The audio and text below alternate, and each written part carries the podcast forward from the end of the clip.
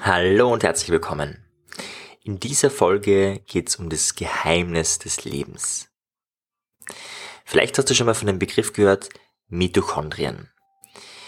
Mitochondrien sind das Geheimnis deines Lebens, um mal ganz plastisch zu sagen, was passiert, wenn du keine Mitochondrien mehr hast? Dann bist du in der Leichenstarre.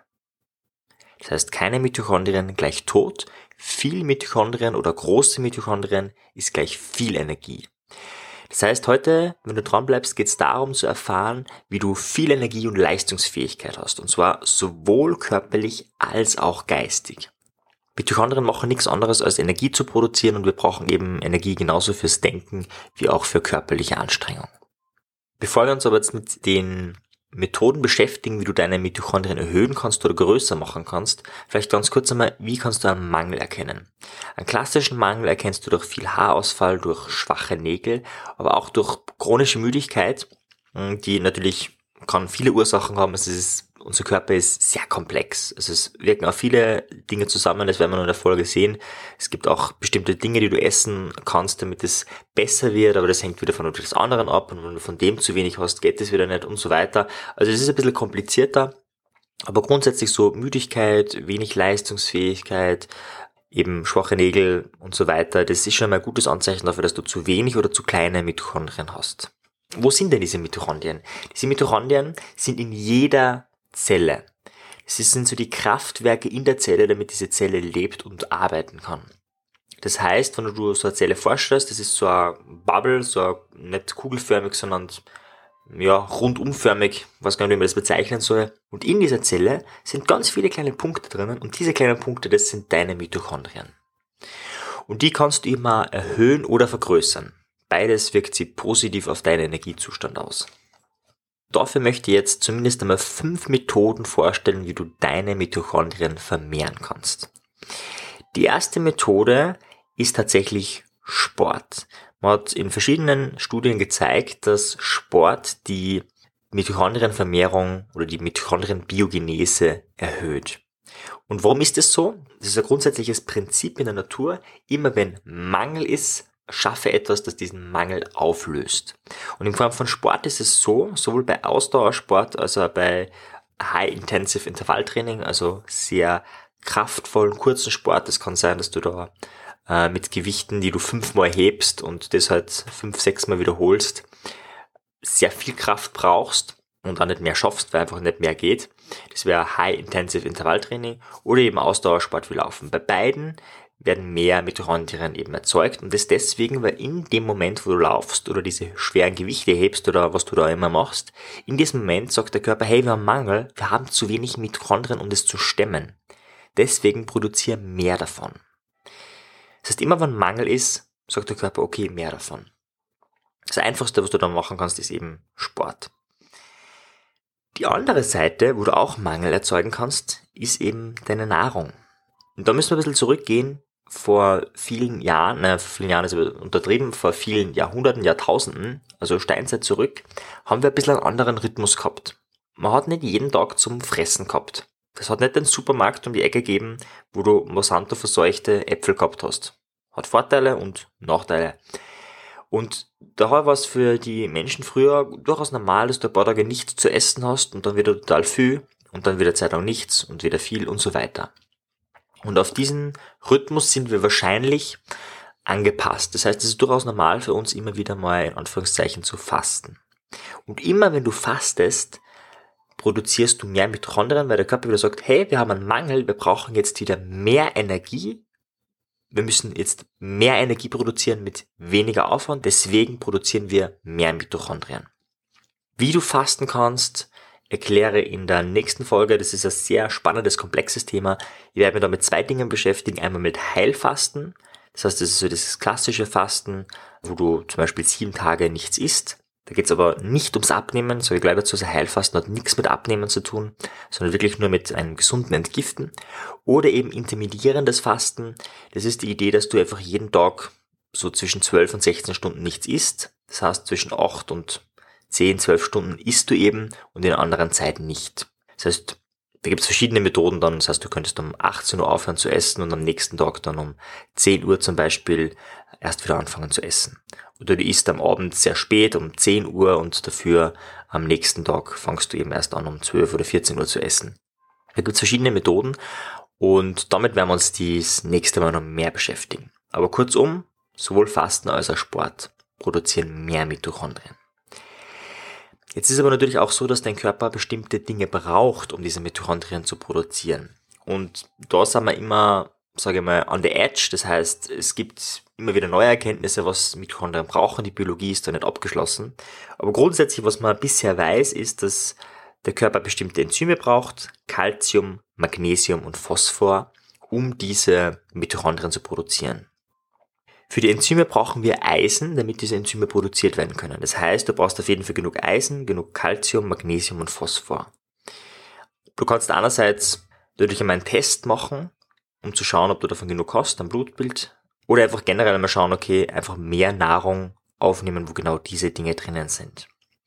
Wobei wichtig ist, Magnesium und Phosphor nehmen wir nur dann gut auf, wenn wir genügend Vitamin D in unserem Körper haben. Vitamin D ist im Sommer ganz einfach wenn du Sonnenlicht hast, produziert dein Körper Vitamin D. Das heißt, im Sommer ist es meistens kein Problem, wenn du jeden Tag Viertelstunde, halbe Stunde draußen bist und relativ viel Fläche äh, deines Körpers die Sonne aufnimmt, dann hast du genügend Vitamin D. Allerdings im Winter eben ist es dann schon schwieriger. Und da nehmen dann einige Algen, wie zum Beispiel Chlorella-Algen oder eben auch Spirulina, ist auch sehr viel Vitamin D drinnen. Und da müssen wir vielleicht jetzt über was Grundsätzliches reden. Und zwar, ich bin ja kein Freund von Nahrungsergänzungsmitteln. Ursprünglich bin ich eher so geprägt, hey, alles was natürlich ist, aufnehmen und sich so ernähren, dass der Körper alles hat.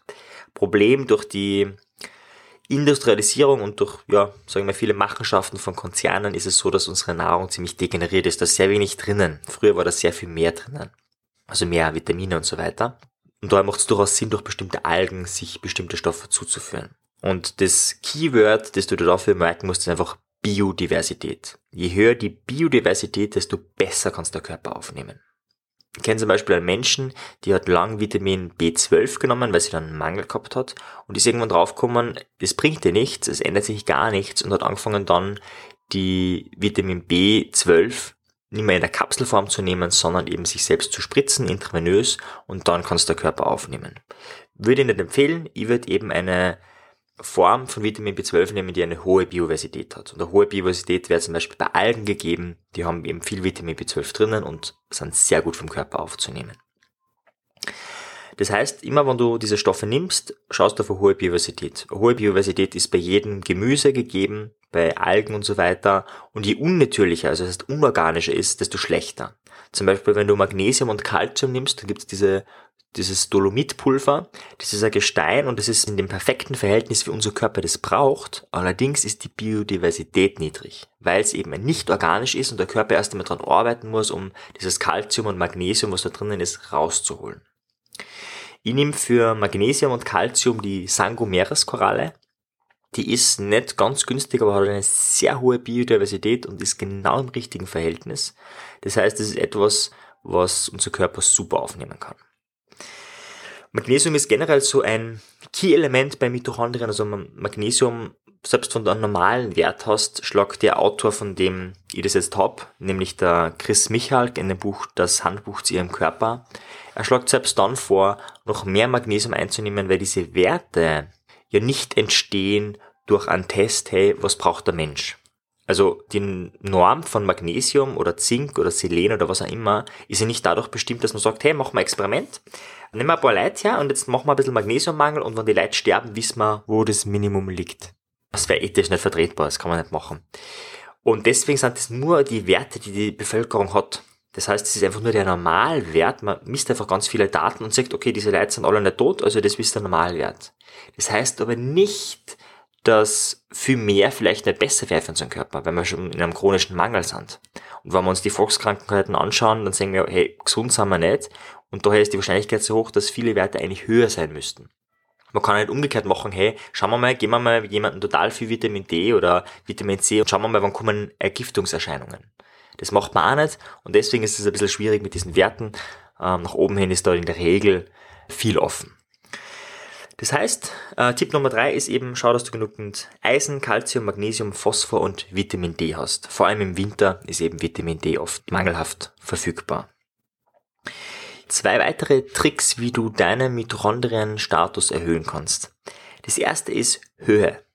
Je höher du bist, desto weniger Sauerstoff und je weniger Sauerstoff, desto besser muss dein Körper arbeiten, dass du mehr Sauerstoff bekommst. Und dann sagt der Körper, hey, wir brauchen mehr Mitochondrien.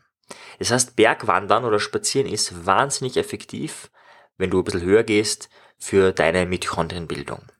Die Menschen in Tibet, die zum Beispiel sehr hoch leben, haben im Gegensatz zu uns im Westen ungefähr zehnmal mehr Stickstoffmonoxid. Stickstoffmonoxid ist auch wichtig für Mitochondrien indirekt will jetzt gar nicht näher darauf eingehen, das ist ein bisschen ein komplexes Thema.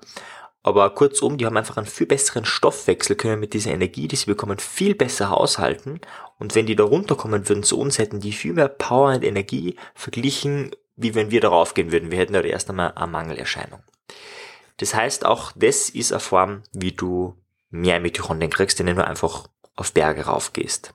Übrigens schon nach einigen Minuten und wenigen Stunden passiert dieser Effekt. Also du musst nicht auf einem Berg übernachten, das reicht schon, eine Stunde oben zu sein. Ein letzter Punkt, wie du deine Mitochondrien stimulieren kannst, ist ein Kältebecken. Ich gehe zum Beispiel jeden Morgen laufen und gehe, spring dann in die Sattnetz rein. Das ist im Winter super, weil du da natürlich deine Mitochondrien bildest. Indem du der Kälte aussetzt, sagt der Körper, oh ja, da ist irgendwie, brauchen wir jetzt Energie, wir müssen Wärme produzieren und so weiter. Das ist so eine Form von, in Anführungszeichen, Schockzustand, aber Schock im positiven Sinne. Und dadurch produziert der Körper dann eben neue Mitochondrien. Das ist so ziemlich die einfachste Form. Du kannst es machen mit Eisbecken, mit einer Eisbadewanne zu Hause oder du hast eine Regentonne vor der Haustür, dann kannst du das verwenden oder eben einen Fluss oder See in der Nähe, wo du reinspringen kannst. Das ist so ziemlich die einfachste Methode, wenn es auch ein bisschen Überwindung kostet und ähnlich effizient wie alle anderen Methoden. Das heißt, ich fasse nochmal zusammen am Schluss, was kannst du machen, um mehr Energie, mehr Power und mehr mentale Stärke zu haben? Kurzum, um mehr Mitochondrien zu bilden. Erstens, mach Sport, Ausdauersport oder High-Intensive Intervalltraining. Beides ist sehr effektiv für die Mitochondrien-Neubildung. Zweitens, Tu hin und wieder Fasten, entweder einmal im Jahr, sieben oder zehn Tage oder eben täglich, einige Stunden oder einmal in der Woche, an Tag oder wie auch immer. Mit dem Thema beschäftigen wir uns nächste Woche noch. Drittens, schau, dass du genug Eisen, genug Kalzium, genug Magnesium, genug Phosphor und genug Vitamin D in deinem Körper hast. Ich empfehle, wie gesagt, die Sangomeros-Koralle für Magnesium, ich empfehle Chlorella und Spirulina. Alle diese Sachen haben eine hohe Biodiversität und in der Regel ist es auch so, dass wir genügend Phosphor in unserem Körper haben oder aufnehmen, aber eben das Vitamin D oft fehlt. Viertens, du kannst auf Berge gehen, wenn du hoch rauf gehst, Mitochondrien werden sich darüber freuen. Und fünftens eben kalte Bäder, Eisbäder oder auch eine eiskalte Dusche. Das ist sowieso die einfachste Form. Und wenn du es nur 30 Sekunden machst. Viele empfehlen wirklich einige Minuten das zu machen, aber du, vollkommen egal. Ein paar Sekunden oder 10 Sekunden ist besser als nichts. Ja, in diesem Sinne wünsche ich da viel Energie und einen guten weiteren Start in das Jahr 2018.